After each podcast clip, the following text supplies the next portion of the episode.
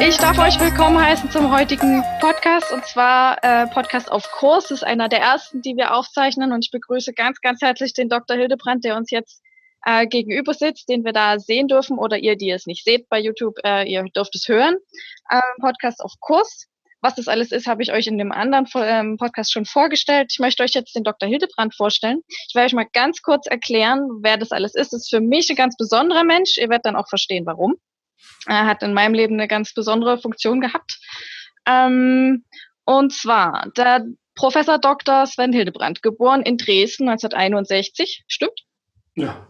Ja, stimmt. Ist aufgewachsen in Thüringen und in Sachsen, in Stolpen, einer wunderschönen Stadt, in der sie jetzt auch leben äh, wenn sie nicht in Dresden arbeiten. Sie haben dann studiert an der Berliner Charité und 1995 am Diakonissenkrankenhaus in Dresden ihre Facharztausbildung beendet und ähm, sind dann ziemlich schnell, ein Jahr später, als niedergelassener Frauenarzt, haben sie in Dresden angefangen und haben aber sofort, das war mir gar nicht so klar, das ist erst beim ähm, Durchschauen ihrer Biografie aufgefallen, das Geburtshaus gegründet. Das Geburtshaus Bühlau in Dresden, zusammen mit der, einer Hebamme der Esther. Mhm. Vielleicht, genau, vielleicht können Sie nachher noch erklären, wie das überhaupt dazu gekommen ist. Ich fand das jedenfalls sehr spannend, dass Sie gar keine, gar keine Zeit dazwischen quasi hatten, sondern dass Sie sofort mit dem Konzept gestartet bin, äh, sind in Ihre ärztliche Tätigkeit. Dann 2005 sind Sie Gründungspräsident gewesen der Dresdner Akademie für individuelle Geburtsbegleitung. Sie sind wissenschaftlicher Beirat der Zeitschrift Hebammenforum. Sie sind Präsident der Internationalen Gesellschaft für Prä- und Perinatale Psychologie und Medizin. Was ah. ein langer Titel gewesen, ja? Seit einem Jahr nicht mehr. Mhm. gewesen, mhm. seit 2010. Ähm, Sie lehren an der Fachhochschule Innsbruck äh, und an der Hochschule Fulda. Ähm, haben wahnsinnig viele Bücher geschrieben, verschiedenste Artikel, Publikationen verfasst. Und wenn Sie das alles nicht machen, dann sind Sie auch noch Familienpapa und haben, glaube ich, drei Töchter und einen Sohn. Ganz genau. Genau. Und ähm, wenn sie dann noch Zeit haben, dann spielen sie Theater. Das durfte ich auch schon erleben. Macht sehr viel Freude. Ähm, mhm. Haben mal ganz so nebenbei noch ein Hotel ausgebaut in Stolpen und Reisen äh, steht auch noch auf ihrer Liste. Ähm, sie scheinen wahnsinnig viel Energie zu haben. ähm, ich bin jedenfalls sehr, sehr dankbar, dass Sie Zeit haben für uns und dass das geklappt hat, dass wir uns ähm, hören dürfen. Mhm. Ähm, als allererstes würde ich Sie gerne fragen, bin da gerade schon drauf eingegangen. Diese Geschichte mit dem Geburtshaus oder Hebammenpraxis und Arztpraxis zusammen. Vielleicht können Sie mal erklären, ich weiß nicht, ob alle verstehen schon, was das bedeutet. Was ist das Besondere daran? Ja, das Besondere in dieser Zeit besteht darin, dass seit 22 Jahren Hebammen und Ärzte in einem gemeinsamen Konzept zusammenarbeiten. Das ist eine wunderbare Win-Win-Situation für alle Beteiligten, für die Schwangeren, für die schwangeren Familien, für die Hebammen, für uns Ärzte. Und, und Moment. und äh, das ist eine Situation, die für alle ein totaler Gewinn ist, dass Hebammen und Ärzte miteinander kooperieren und dort äh, positiv äh, zusammenwirken. Und das hat sich 20 Jahre lang bewährt und hoffentlich geht es auch so weiter. Können Sie uns mal erklären, was das Besondere daran ist? Also ich weiß, als ich damals mit 23 das erste Mal schwanger war, ich habe mir das gezielt gesucht, aber ich glaube, ich hatte auch zum einen wahnsinnig Glück, dass ich dann da gelandet bin, wo ich gelandet bin. Und ich hatte ein, zwei Freundinnen, die mir da so ein bisschen den Schubs in die Richtung gegeben haben. Aber viele, glaube ich, sehen jetzt gar nicht, okay, aber ich kann mir ja, also für viele in, in meinem direkten Umfeld nicht, weil ich vielleicht mit anderen Menschen zusammen bin, aber ich denke so, die große Masse sieht gar nicht so, also wenn die schwanger sind, gehen die erstmal zum Frauenarzt. Mhm. Warum sollte man jetzt direkt am Anfang auch schon sich eine Praxis suchen, wo auch Hebammen arbeiten? Ja, das, äh, das ist eines der ganz besondere, besonderen Dinge, dass eben die Hebammenbetreuung dort äh, praktisch ab Schwangerschaftsbestätigung dabei ist. Also die Schwangerschaftsbestätigung ist tatsächlich weiter ärztliche Aufgabe. Das liegt daran, dass die Frauen so früh kommen, heutzutage, dass es eben oft noch gar nicht äh, klar ist, ob sie überhaupt wirklich schwanger ist. Und äh, aber dann, wenn wir die Schwangerschaft bestätigt haben, dann gehen die zwei, zwei Wochen später zum Erstgespräch zur Hebamme.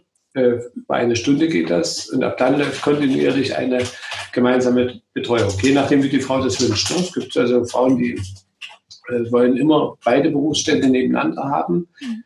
Äh, dann gibt es Frauen, die wollen immer mal zum Arzt gehen und, oder zur Ärztin gehen und, und der Hebamme. Also das gestalten die Frauen für sich selbst. Und das ist schon was ganz Besonderes. Dass praktisch pro Termin äh, dort äh, tatsächlich beide Berufsstände zur Verfügung stehen. Mhm.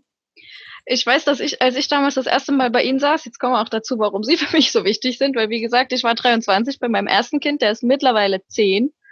Man mhm. mag es kaum glauben. ähm, und ich weiß, dass wir waren nicht so zeitig da. Ich war in der elften oder zwölften Woche bei Ihnen, weil das damals gedauert hat. Wir haben noch nicht in Dresden gewohnt, wussten aber, dass wir dahin kommen werden. Und äh, es sind so ein paar Sachen, die sind mir wahnsinnig hängen geblieben im Kopf. Ich weiß nicht, ob Sie das immer noch so, ich könnte mir vorstellen, Sie machen das immer noch so, wenn jemand das erste Mal kommt ähm, und schwanger ist.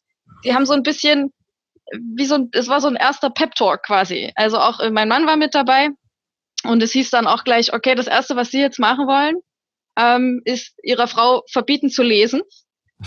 Sagen Sie das immer noch? Ja, oder YouTube. ja, ja, mittlerweile ist wahrscheinlich viel mehr auf die, die sozialen Medien, die ja. das Bild abgeben. Hat sich da was verändert in den letzten zehn Jahren? Wie die Menschen sich damit beschäftigen, was jetzt auf sie zukommt? Naja, also die ganzen äh, schwangeren Foren, das ist schon aus meiner Sicht hochproblematisch. Also das verbiete ich den Frauen tatsächlich, wenn sie Sorgen haben und, und, Nöte haben, dass sie sich dann an die Hebamme oder an uns Ärzte wenden und nicht in irgendwelche Internetforen gehen äh, wo sie, wo sie äh, sich dann ihren Rat dort holen. Das ist schon problematisch, das muss man schon sagen. Ich glaube, der Hintergrund ist auch öfter, dass, ähm, ich meine, in der normalen Praxis ja der, der Rahmen da. Ich, bei Ihnen in der Praxis ist das so, durch die gleichzeitige Betreuung durch die Hebammen? Also ich hatte immer das Gefühl, wenn ich ein Problem habe, dass ich jemanden habe, an dem ich mich wenden kann. Aber mhm. wenn man natürlich dann einen Frauenarzt hat, der hat dann fünf Minuten für einen, ähm, dann auf so Kleinigkeiten einzugehen, ich glaube, das geht dann unter, oder? Mhm. Naja, das ist schon, das ist ja die Chance dieser Zusammenarbeit, weil tatsächlich die ärztliche, der ärztliche Zeitkorridor oft begrenzt ist und äh, dadurch, dass sich das auf mehrere äh, Berufsgruppen verteilt, haben die Frauen dann auch wirklich tatsächlich ein besseres Betreuungsgefühl. Mhm. Ähm, können Sie uns erklären, warum Sie Arzt geworden sind? Was war das, was Sie gereizt hat? Ja, ich bin, äh, ich bin ein Arztkind. Ich habe von Anfang an bei meiner Mama da mit in der Sprechstunde gesessen und im Krankenhaus äh, Nachtdienste geschrubbt als kleiner Bub. Äh, wahrscheinlich hat das schon ziemlich geprägt. Das war dann tatsächlich die, der Weg, den ich dann gegangen habe. Von Arzt oder Lehrer werden. Mhm. Das bin beides. Ja, ich wollte gerade sagen, mittlerweile sind Sie höchstwahrscheinlich in, in beiden äh, Berufen unterwegs. Mhm. Ähm, es gibt einen ganz tollen Artikel. Wir haben gerade schon drüber gesprochen, über diese Vernetzung ähm, Hebammen und, und Arztpraxis. Und ähm, den haben Sie betitelt, Quo Vadis Hebamme? Überleg Überlegungen zu Perspektiven des Hebammenberufs. Können Sie uns äh, beschreiben, was momentan die Entwicklungen sind, die des, diesen Berufsstand so ja, bedrücken oder das alles erschweren, wie gerade die Arbeit läuft? Mhm. Ja, äh, das ist eine Sache, die man ganz schwer in wenigen Worten sagen kann. Also die, äh, ich habe eine Vision und die Vision lautet, dass äh, die Geburt im gesellschaftlichen Verständnis einen ganz anderen Rang bekommt. Dass die Gesellschaft lernt oder merkt, dass in einer heilen Geburt, in einer heilen Schwangerschaft und in einer heilen Geburt eine unglaubliche Ressource für die Gesundheit äh, der Menschen, für die lebenslange Gesundheit der Menschen liegt.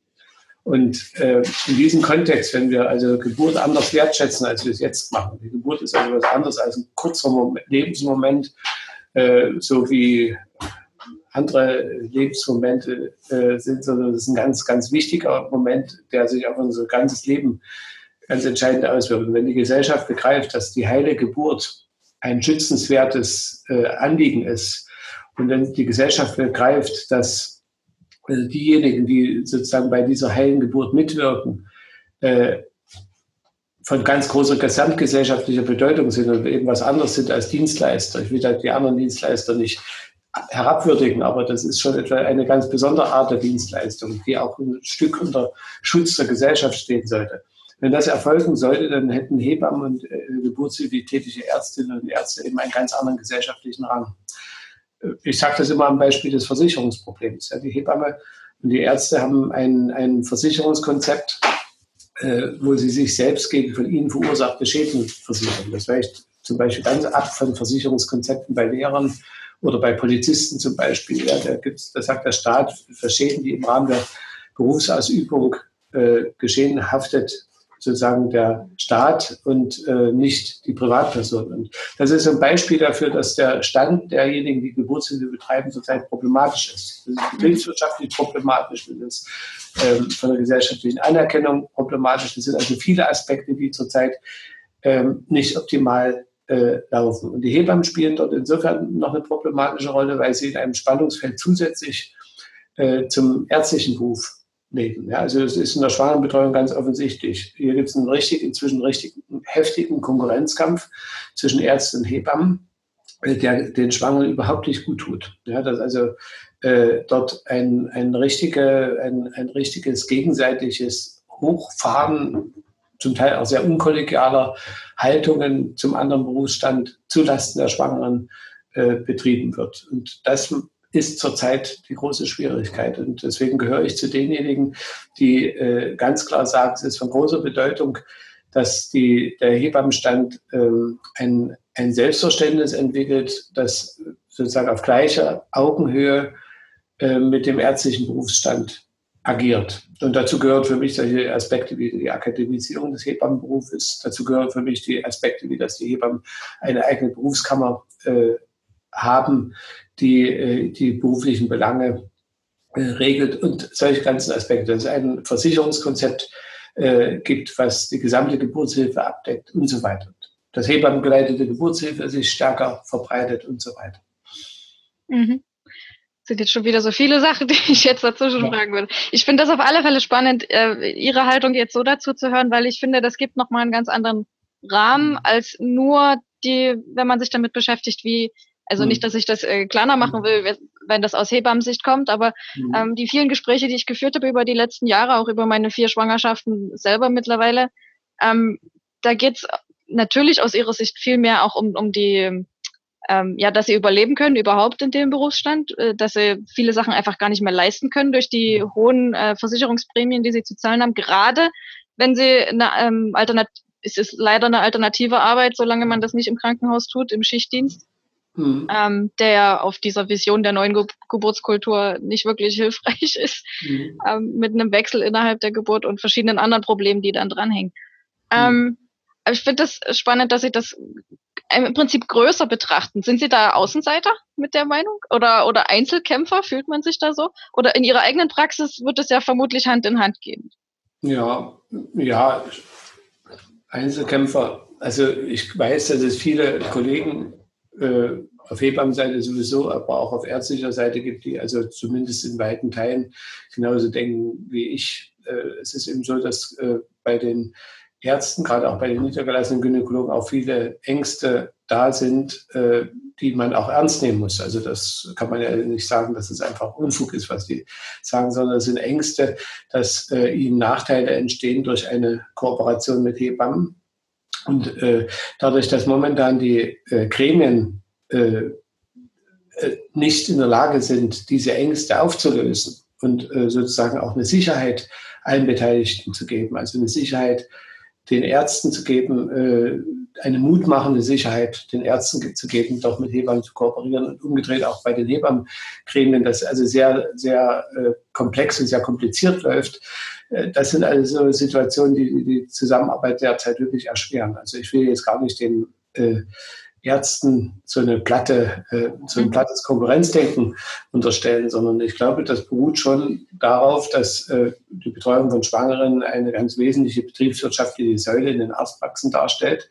Und wenn diese betriebswirtschaftliche Säule in Gefahr gerät, wenn Regressforderungen im Raum stehen, die ja dann also gewaltig werden und auch existenzbedrohlich werden, dass dann viele Ärztinnen und Ärzte sagen, also ich muss ganz ehrlich sagen, meine wirtschaftliche Existenz ist mir wichtiger als eine Kooperation äh, mit den Hebammen. Also ich denke, da gibt es eine sehr vielschichtige Gemengelage, die man jetzt nicht auf, unter einen Kopf äh, bei einen Kamm scheren kann. Mhm es ist definitiv spannend, weil ja dann letztlich von beiden Seiten, sowohl von Ärztesicht als auch von Hebammensicht, äh, die betriebswirtschaftliche Seite so in den Vordergrund gerückt wird. Mhm. Und wichtig mhm. natürlich eigentlich wäre, wenn beide das Ziel haben, dass sie äh, gemeinsam dafür sorgen, dass diese Geburtskultur auch erhalten bleiben kann oder zumindest sich entwickeln kann in eine ja. bessere Richtung.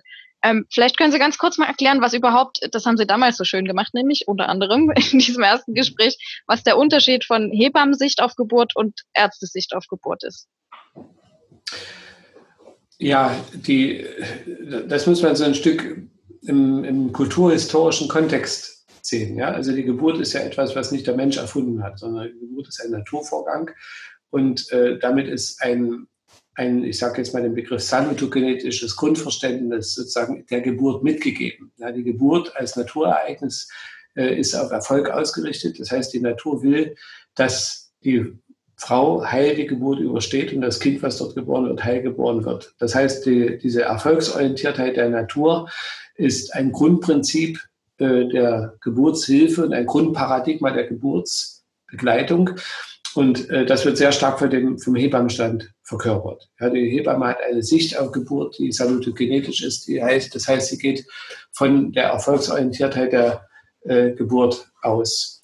Nun muss man aber wissen, dass die Menschengeburt eben Besonderheiten hat gegenüber anderen Säugetieren und vor allen Dingen auch Menschenaffen, die durch die relativ hohe Hirnmasse, die relativ große Hirnmasse und damit die ungünstige Schädelform und andererseits das enge Becken in Folge des aufrechten Gangs begründet ist. Das bedeutet, die Menschengeburt ist tatsächlich so komplex, weil ein relativ großes Kind durch ein relativ enges Becken muss, dass der Mensch gezwungen ist, sein Kind deutlich früher durch diesen Geburtsweg zu jagen, als das andere Säugetiere tun. Das heißt, der Mensch verlagert einen großen Teil seiner Schwangerschaft, das sind etwa 21 Wochen, aus der Gebärmutter in den frühen extrauterinen Lebensraum. Also in den, ja, unsere Babys, so wie sie geboren werden, sind eigentlich noch äh, äh, Kinder, die in der Natur noch im Bauch drin wären. Ja, und, und das heißt, die Geburt des Menschen ist so ein Kompromiss. Ja, das ist der frühestmögliche Zeitpunkt, wo das Kind halbwegs diese extrauterine Lebensform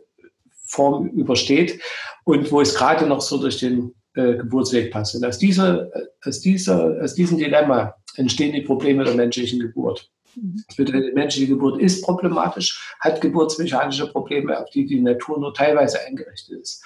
Und das führte dazu, dass überproportional viele äh, Kinder und überproportional viele Mütter bei der Geburt gestorben sind.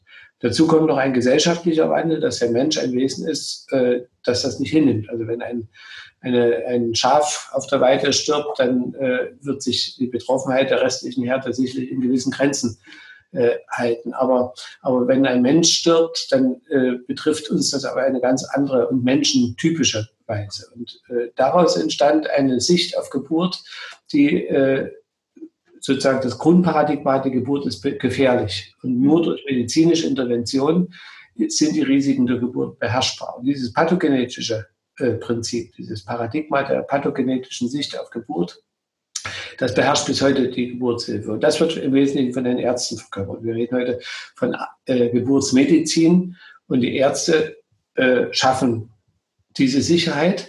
Und die Hebamme wird zum mittleren medizinischen Personal, zur Gehilfin des Arztes äh, degradiert. So, und das ist es aber eben nicht, ja, der, der, weil das Paradigma dieser medizingeleiteten Geburtshilfe auch an Grenzen stößt. Ja, wir können heute nicht sagen, die Geburt wird weiter sicherer. Sie ist viel sicherer geworden in den letzten Jahrhunderten, zum Glück, aber wir, äh, dieses Paradigma stößt momentan an, an Grenzen. Äh, weil eben dieses Paradigma die Geburt eben nicht vollständig abbildet, weil es eben doch mehr ist als ein medizinischer Vorgang. Und dieses äh, neue Paradigma, das also Geburt auf Beziehung beruht, dass also die Beziehung äh, zwischen den Beteiligten, die Sicherheit, die Geborgenheit, die Bindung, in der sich die Gebärde bei der Geburt befindet, dass das ein ganz wesentlicher Sicherheitsfaktor der Geburt ist. Dieses neue Paradigma, das ist das, was jetzt hoffentlich nach meiner Vision zum Stück entsteht. Und da kommt es natürlich in dem Zusammenhang auch zu einer Aufwertung des Hebammenstandes. Ja, nicht zu einer Abwertung des ärztlichen Standes, sondern zu einer Rückbesinnung der Ärzte auf das, was sie können und was sie, wozu sie da sind, nämlich im Falle von äh, Problemen, im Falle von Komplikationen helfen, da zu sein. Aber dieses große Bild der, der, der salutogenetischen Sicht, das verkörpert von der Hebamme, erfährt derzeit eine Aufwertung. Und dafür stehe ich ein. Nicht, weil ich mein eigenes berufliches Nest beschmutze, das will ich nicht so verstanden wissen, sondern weil ich einfach sage, das ist an der Zeit, äh, Geburtshilfe und Geburtskultur so zu sehen.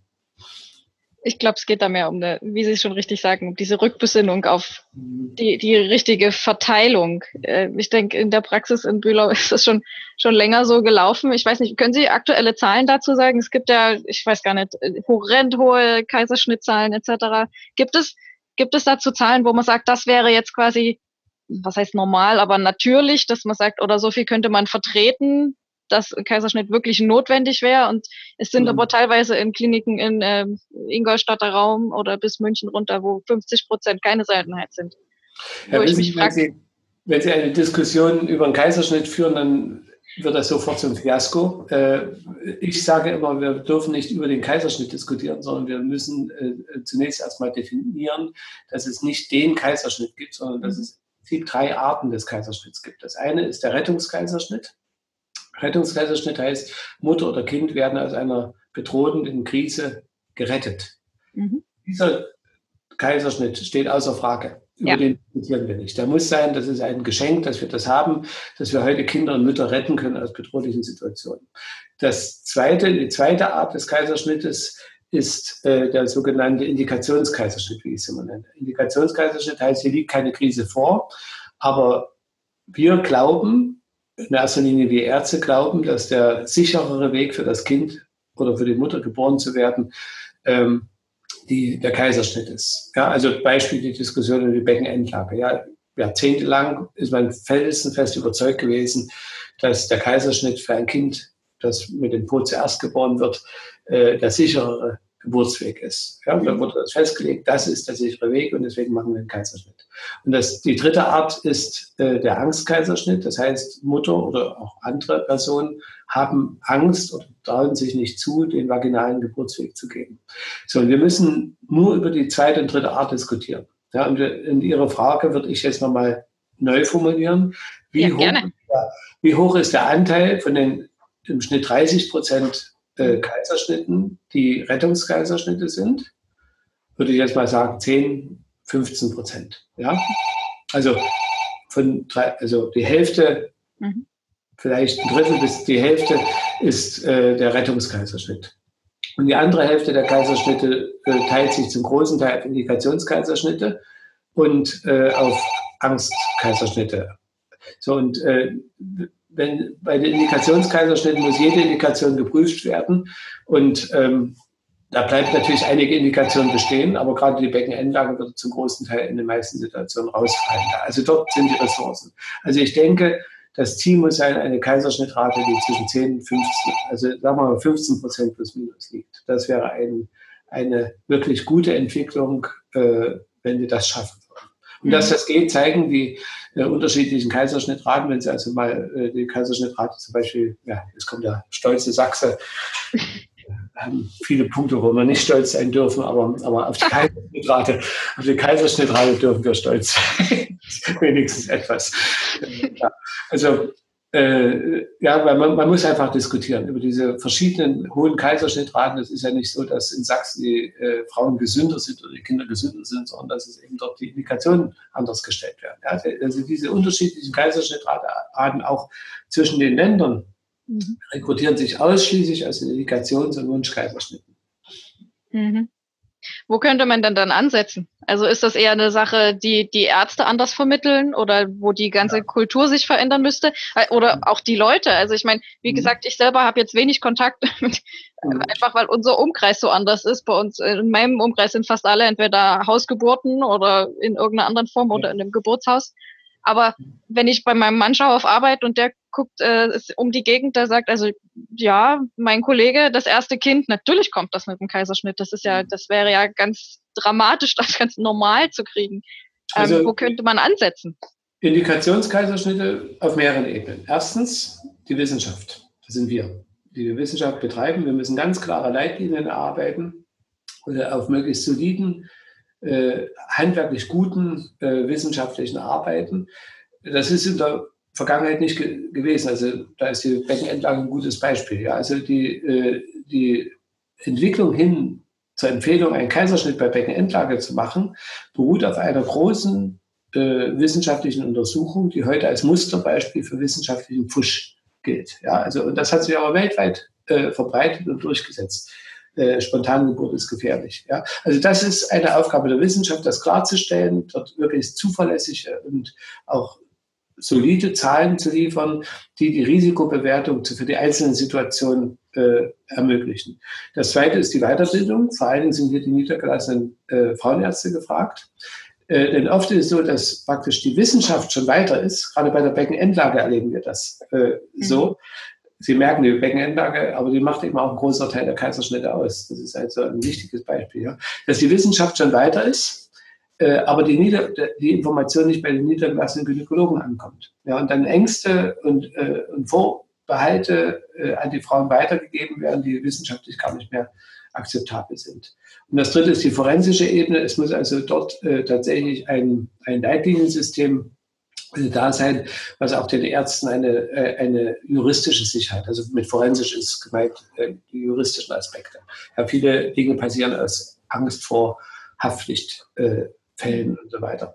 Ja, das sind die Ebenen für den Indikationskaiserschnitt. Und der Angstkaiserschnitt, da sage ich Ihnen ganz klar, gute Schwangerenbetreuung. Sind wir wieder bei dem Ausgangsthema Hebammenbetreuung. Mhm. Diese Frauen müssen am Anfang der Schwangerschaft aufgedeckt werden. Das sind oft Frauen, die in ihrem Leben Erfahrungen machen mussten, die äh, oft im geschlechtsbezogenen Bereich liegen, im sexuellen Bereich liegen und die in sich die Botschaft tragen, nie wieder, nie wieder lasse ich zu, dass mir da unten Schmerzen zugefügt werden. Ja, und deswegen ist für die der vaginale Geburtsweg ein völlig undenkbarer Weg. Und dieser, dieser Aspekt, äh, den können Sie nicht am Ende der Schwangerschaft äh, betreuen, sondern da müssen Sie die Frauen frühzeitig rausfischen und dann können Sie versuchen, den Frauen zu helfen, sich dort zu öffnen, die, die Verwundungen zu äh, behandeln und so weiter. Das ist, wäre ein wichtiges Anliegen. Mhm.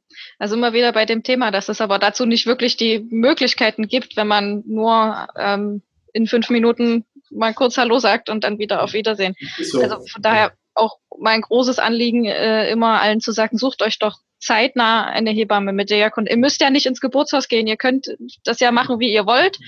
Die ähm, Frage der Geburt ist wieder eine ganz extra Frage, wo das Kind geboren wird. Das ist völlig ja. die Betreuung durch Ärzte und Hebammen, die Gemeinde. Ich möchte auch nicht die Ärzte raushaben, mhm. weil ich schon glaube, dass wir auch wichtige Aspekte in die Schwangerenbetreuung einbringen. Aber wir bringen eben wichtige Aspekte eben auch nicht ein, wovon wir Ärzte überhaupt keine äh, Ahnung haben. Ich fürchte, die wenigsten äh, Ärzte schauen sich das Becken unter geburtshilflich relevanten Aspekten äh, an, suchen nach Blockaden im Becken und so weiter. Das ist, das ist eher originäres Hebammenhandwerk. Und äh, das ist, äh, ist doch gut, dass es dafür die Hebammen gibt, die diesen Blick auf den Bauch haben, den Blick auf das Becken haben, den Blick auf die Brust haben. Äh, wer, wer guckt sich die Brust hinsichtlich äh, des Stillens an? Moment, ich muss kurz. Nee. Pardon. Ja.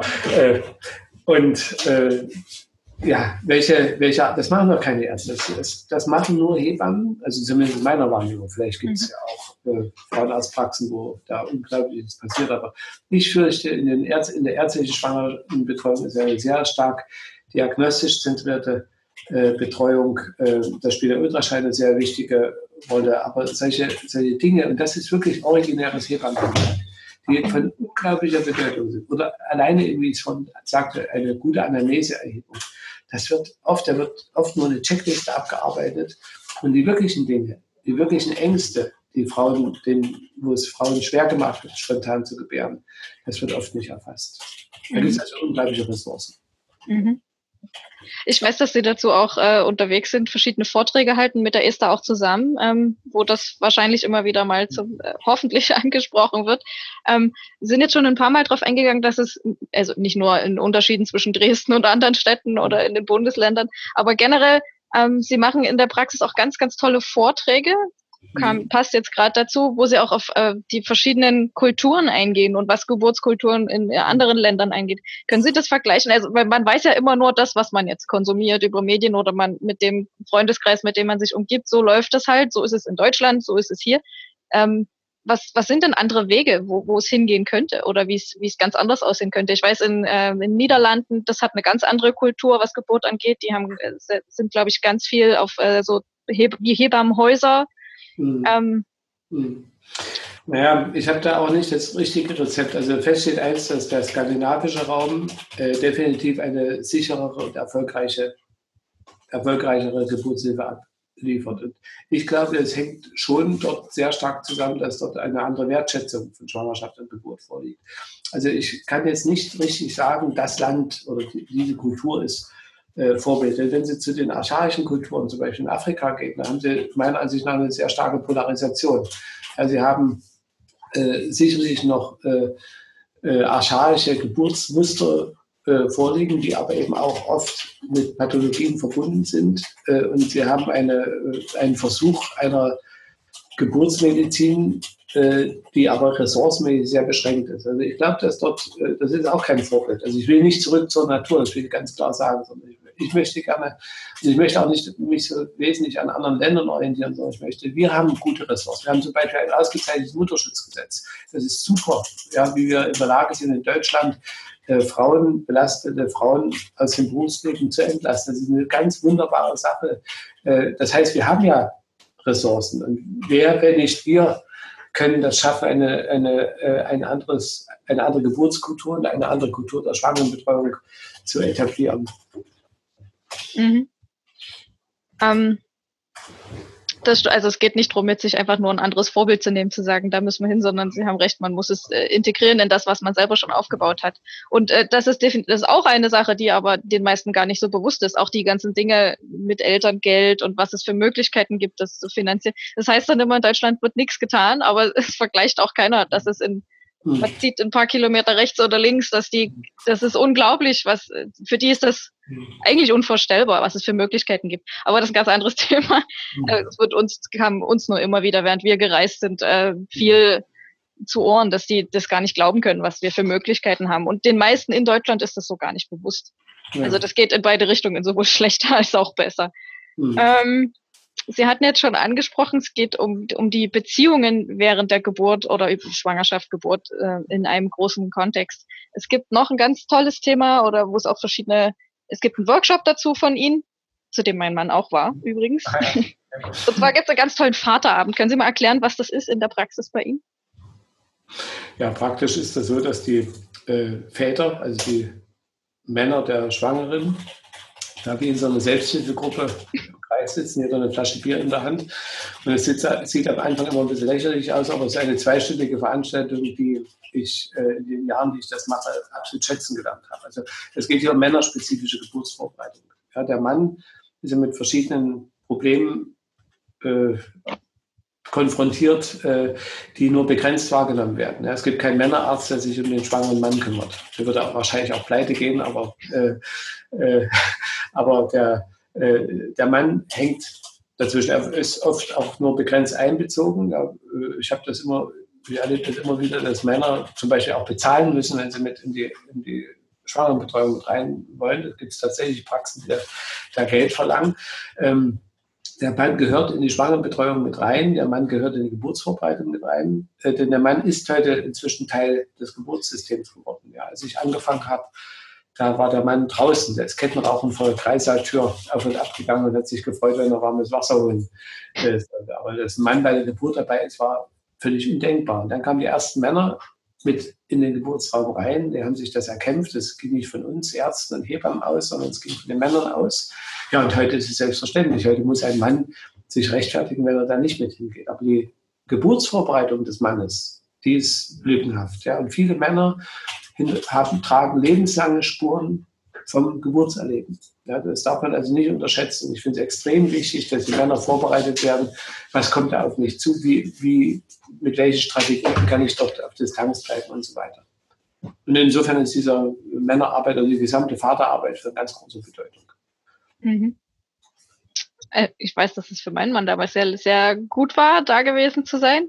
Ähm, auch wenn der vielleicht andere in seinem Freundeskreis hatte, mit denen er drüber sprechen konnte. Aber ich glaube, das fehlt vielen. Also es gibt ja dann auch untereinander keinen Austausch. Davon ja. gehe ich zumindest mal aus, bin ich vielleicht die falsche Person, das einzuschätzen. Aber definitiv. Ähm, um ein paar Zitate daraus zu nehmen, was sie da geschrieben hatte. Zwischen 70 und 90 Prozent der Väter sind heute anwesend. Ist das in der, in der, ähm, im Geburtshaus anders? Sind da, also ist der Wert da anders? höher, ja. Also äh, in der, Außer-, in der klinischen Geburtshilfe sind es zwischen 70 und 90 Prozent, das ist regional schwankt. Und äh, in der außerklinischen nahezu 100 Prozent. Also wirklich, wenn ein Mann nicht mit hinkommt, das ist ja das Problem. Wenn ein Mann aus irgendwelchen Gründen sagt, da gehe ich nicht mit hin, dann wird er von allen Beteiligten als Weichei und Warmduscher abgetan. Und, äh, er muss also erhebliche, erhebliche Widerstände äh, überwinden. Ja, und deswegen, wir wollen ja eigentlich, ich glaube, der Mann ist eine wichtige Ressource der Geburt oder kann eine wichtige Ressource der Geburt sein. Wir wollen ja, dass der mit hingeht. Aber wir dürfen nicht erwarten, dass er einfach mit hingeht, so wie er ins Kino mitkommt in einen Film, den er nicht sehen will. Sondern das ist eine ganz, ganz maßgebliche Veranstaltung, die da ist.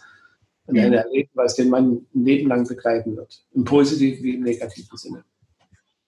Was würden Sie denn sagen, müsste dann getan werden? Ähm, also definitiv die Vorbereitung, dass er dabei sein kann bei den geburtsvorbereitenden Kursen, das denke ich schon. Ich weiß gar nicht, ob das in jedem Kurs jetzt äh, machbar ist. Bei Ihnen definitiv, das weiß ich. Aber so im, im Allgemeinen, wie, wie sieht das da aus? Wird das, wird das schon beachtet? Ja, doch in den meisten, ja. Aber was man tun könnte, ist zum Beispiel, dass es obligat ist, dass die Teilnahme des Vaters am Kurs äh, von den Krankenkassen mitfinanziert wird. Ja, das ist in vielen, bei vielen Krankenkassen erfolgt das, aber eben nicht selbstverständlich. Das müsste meiner Ansicht nach eine selbstverständliche Regelung sein. Mhm. Ja, und dann, dass eben über die Geburtsvorbereitungskurse, Geburtsvorbereitungskurse bilden das nur begrenzt äh, ab, weil das von Hebammen gemacht wird. Also der Reiz des Vaterabends bei uns ist, dass ich als Mann das mache. Ja, und als mhm. einer, der selber bei vier Geburten mitgeschwitzt und mitgelitten hat.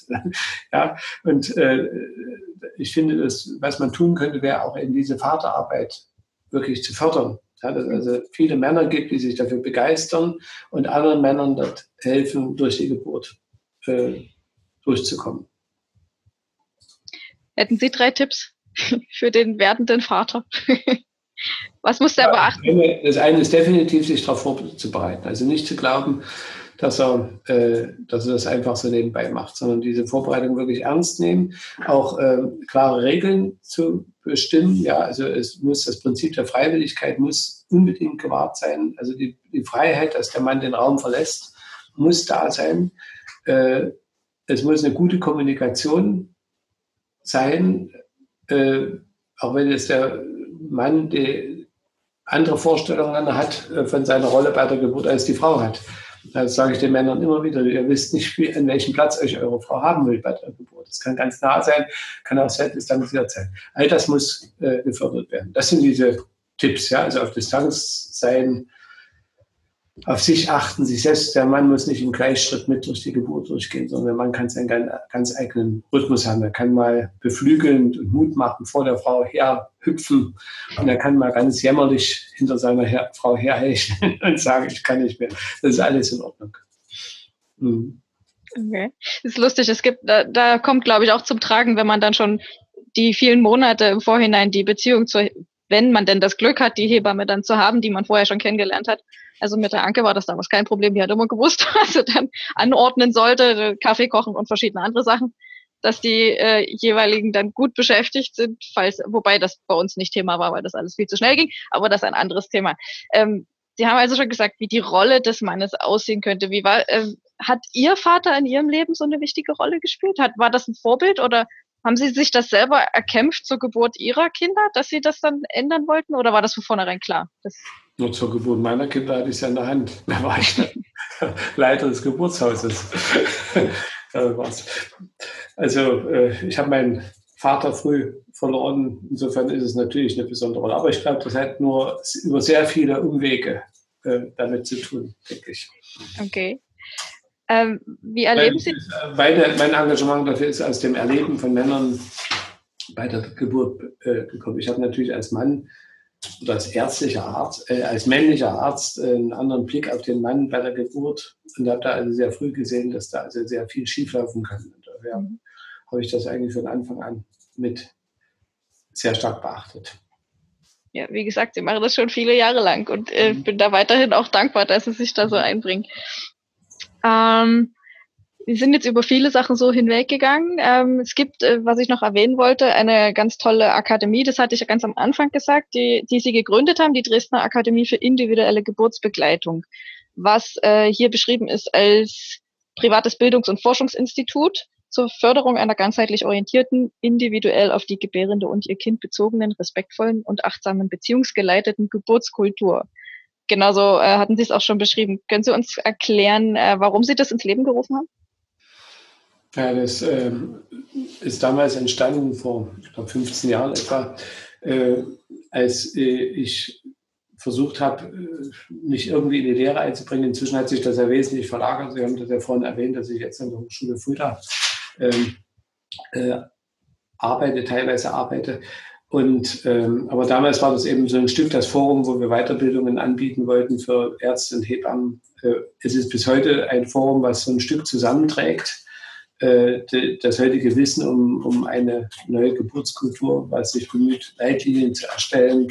Äh, und letztlich ist für, vor allem für Hebammen so ein Stück auch äh, Ratgeberforum, Unterstützerforum. Also ich werde immer angefragt bei fachlichen Fragen oder auch bei juristischen Fragen äh, gebe ich da Rat. Das ist, hat sich so ein bisschen verlagert in Funktion dieser Akademie.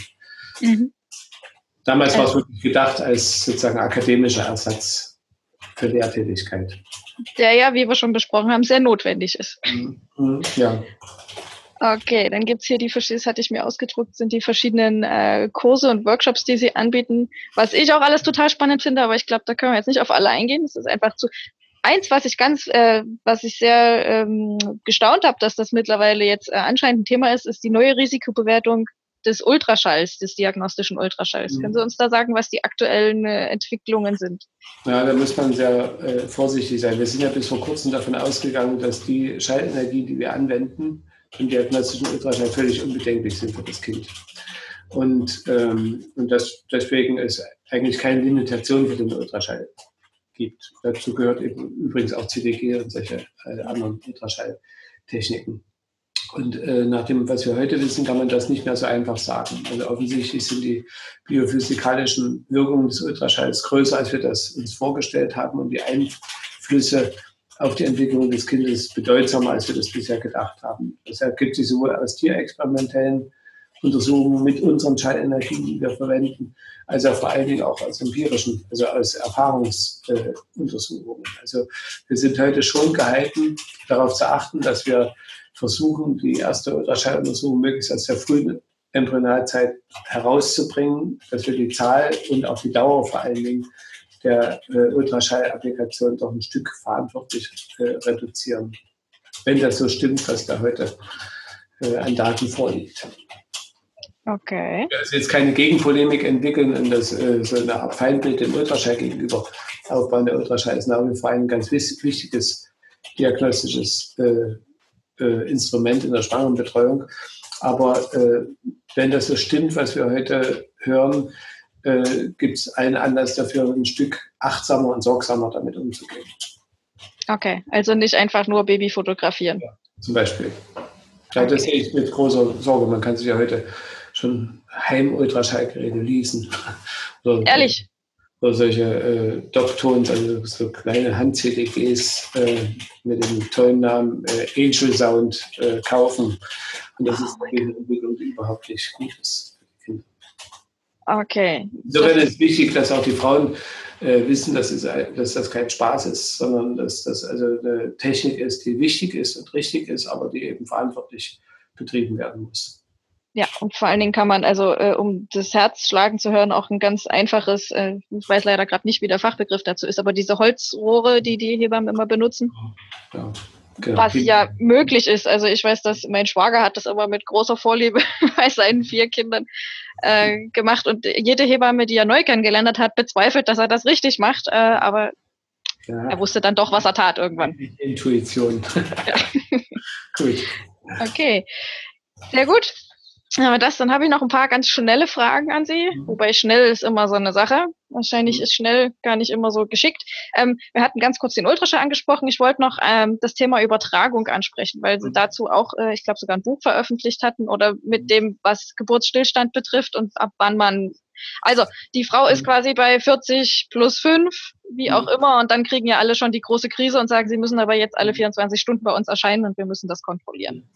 Mhm. Ja, also wenn Sie vor einem Apfelbaum stehen, dann erwarten Sie nicht, dass alle Äpfel, dass plötzlich flop macht und alle Äpfel äh, gleichzeitig runterfallen, äh, sondern es ist selbstverständlich, dass die Äpfel sich verteilen. Und so verteilt sich jede biologische Größe und eben auch die Schwangerschaftsdauer. Das heißt, es gibt Kinder, die haben also zum Beispiel das Kind einer Raucherin hat unter Umständen wesentlich kürzere Tragzeit, weil es einfach äh, die Ressourcen der Plazenta früher verbraucht sind als ein Kind, was da wohlig äh, nichts auszustehen hat in der Schwangerschaft. So hat also jedes Kind seine Zeit und das verteilt sich über einen bestimmten Zeitraum. Und äh, das ist auch in Ordnung so. Das heißt, das Kind hat, ich sage es immer ein bisschen plakativ, hat in der Gebärmutter drin so einen roten Pilzknopf. Und irgendwann ist der Moment da, wo es äh, sagt, jetzt geht es mir da draußen besser als hier drin. Und dann drückt es auf den Knopf und dann geht die Geburt los. Und das ist in Ordnung so, dass das eine Kind das später macht, das andere Kind früher macht. Unsere Aufgabe äh, sagt also jetzt nicht, äh, kann jetzt nicht darin zu bestehen, bestehen, zu sagen, äh, jetzt musst du den Knopf drücken, deine Zeit ist um, sondern die Aufgabe besteht darin, zu erkennen, wenn das Kind auf den Knopf drückt, also raus will, raus muss, aber irgendwelche Dinge blockiert sind. Ja, und das wird heute so nicht verstanden. Heute wird äh, äh, das ist die Grundannahme auch der, auch der Leitlinien, dass jede jedes Kind gleichmäßig reift und dass jedes Kind automatisch, meinetwegen bei 40 plus 0, in eine Gefahr gerät. Mhm. Dabei geraten Kinder unter Umständen schon bei 39 plus 0 in Gefahr und andere eben erst bei 41 plus 0. Ja, die Aufgabe besteht nur darin, die beiden Situationen zu unterscheiden. Man will und muss das Kind raus und kann nicht, weil es irgendwas blockiert ist. Da müssen wir helfen. Ja, und, und darauf wirke ich sehr stark hin, dass wir das besser unterscheiden lernen. Gibt es da Sachen, die die Frau selber, also wo sie bestärkt werden kann, das ja. selber ja. zu beachten? Ja, kritischer. Na, das nicht. Also doch, sie kann auf die Kindsbewegung zum Beispiel achten, aber sie soll sich keine Angst machen lassen. Sie soll von vornherein von einem Geburtszeitraum ausgehen. Also was da dieser vermeintliche Termin 40 plus 0 plus minus zwei Wochen, das ist der Kanal. Sie soll vor allen Dingen diesen Termin äh, vergessen. Ja, also ich mhm. verbiete immer das ist in unserer Praxis das Wort Geburtstermin in den Mund genommen wird. Okay, es gibt immer einen Reisezeitraum, der von bis genau. sein kann. Okay, sehr schön. Ähm, haben Sie ähm, Ziele für die nächsten fünf Jahre? Was stellen Sie sich vor? Für die nächsten fünf Jahre. da habe ich erstmal das Ziel, den, die Praxisorganisation so zu verbessern, dass wir nicht, äh, dass wir nicht äh, mehr so an unsere Kapazitätsgrenzen geraten. Äh, ja, ansonsten versuche ich das zu etablieren, was jetzt da ist. Ich bin ja in der Hochschule in Fulda und das ist eine sehr, sehr umfassende Arbeit und die muss erstmal etabliert werden. Also ich sage jetzt mal in den nächsten fünf Jahren Festigung, Festigung und dann vielleicht irgendwann mal äh, ein Stück ruhiger treten. Okay, das kann ich mir bei Ihnen nicht wirklich vorstellen, aber Ihnen wird schon wieder was Neues einfallen. Zehn Jahresziel dann. Okay. Ähm, was sind die besonderen also, Herausforderungen? Ein, ein, Ziel ist vor allem mit diesem großen Problem des Hebammenmangels fertig zu werden. Also wir haben im Geburtshaus massiven Hebammenmangel. Alle, die das jetzt sehen und Hebammen sind, mögen sich bitte äh, Dresden-Bühler bewerben. Ja, Dresden hat ja sowieso so eine Sondersituation, zumindest äh, finde ich das immer so, weil es ja, ich weiß nicht, wie viele, also nicht wirklich Geburtshäuser, es gibt Hebammenhäuser. Das, was sie machen, ist schon immer noch in meinen Augen was Besonderes durch diese Vernetzung mit der Ärztesicht und äh, den Hebammen gemeinsam. Aber es gibt ja wahnsinnig viele Hebammengeleitete Geburtshäuser in Dresden. Mhm ähm, können sich wahrscheinlich viele andere Städte auch noch ein bisschen anschauen, wie das da funktioniert. Ja, wir haben auch tolle Kliniken. Also ich sage immer, in Dresden jammern wir auf hohem Niveau. Ja, also wir haben wirklich eine geburtshilfliche Landschaft mit sehr vielen, sehr guten Kliniken. Wir haben mehrere, drei Geburtshäuser unterschiedlicher Couleur. Wir haben Beleghebammen, wir haben sehr gute Hausgeburtshebammen. Also das ist schon wirklich toll in Dresden.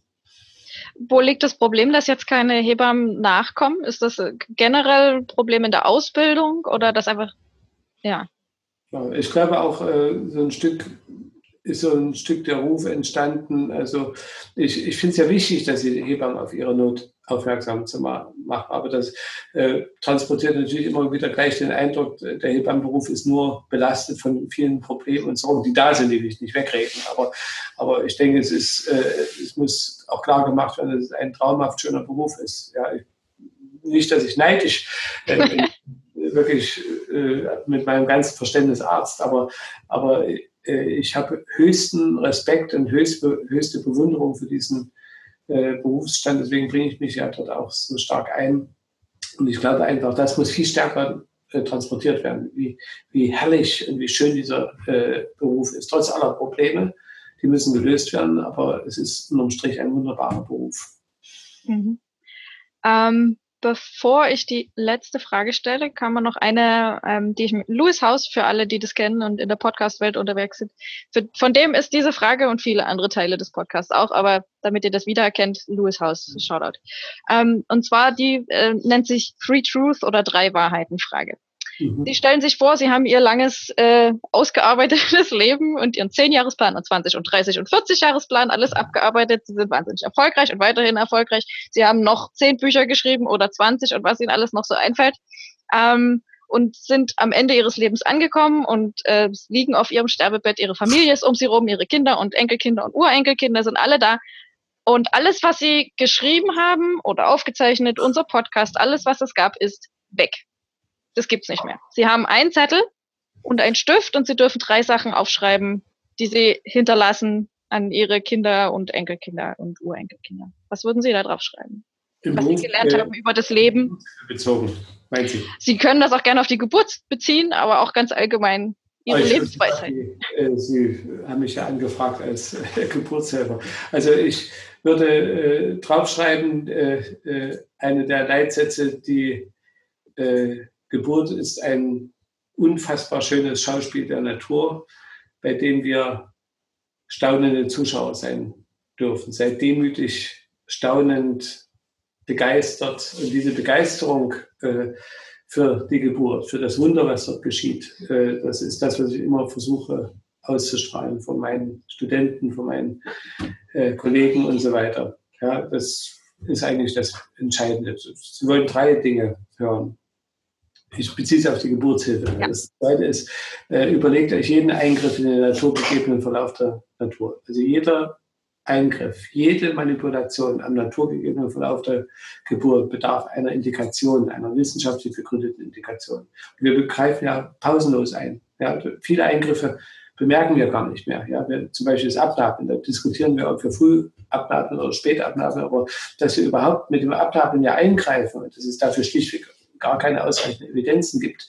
Äh, das wird äh, oft gar nicht gesehen. Ja, das sind so die Dinge, die ich sozusagen.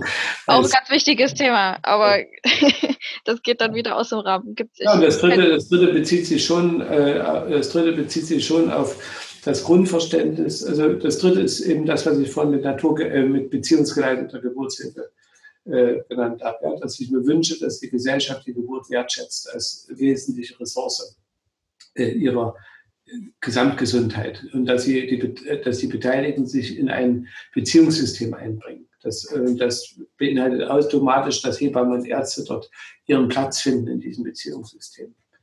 Mhm. Jetzt habe ich drei gesagt. Super, perfekt. Die finde ich prima. Ähm, und wenn sich alle an die drei Punkte halten würden, wären wir, glaube ich, auch äh, Ihrer mhm. Vision einer neuen Geburtskultur ein ganzes Stück näher gekommen. Ich mhm. möchte Ihnen auf alle Fälle ganz herzlich danken für Ihre Arbeit, für Ihr Tun, für Ihr Einbringen, für Ihre Gedanken. Ähm, dafür ihre Widmung und ihre Inspiration. Ähm, ich glaube, man könnte das so ein bisschen überschreiben, Vision einer neuen Geburtskultur. Und ähm, das ist das, was sie ausstrahlen. Ich danke Ihnen ganz herzlich dafür, denn das ist das, was mehr denn je gebraucht wird heutzutage in der Welt. Danke Ihnen, Dr. Hildebrand. Okay. Gut, danke. Tschüss. Tschüss.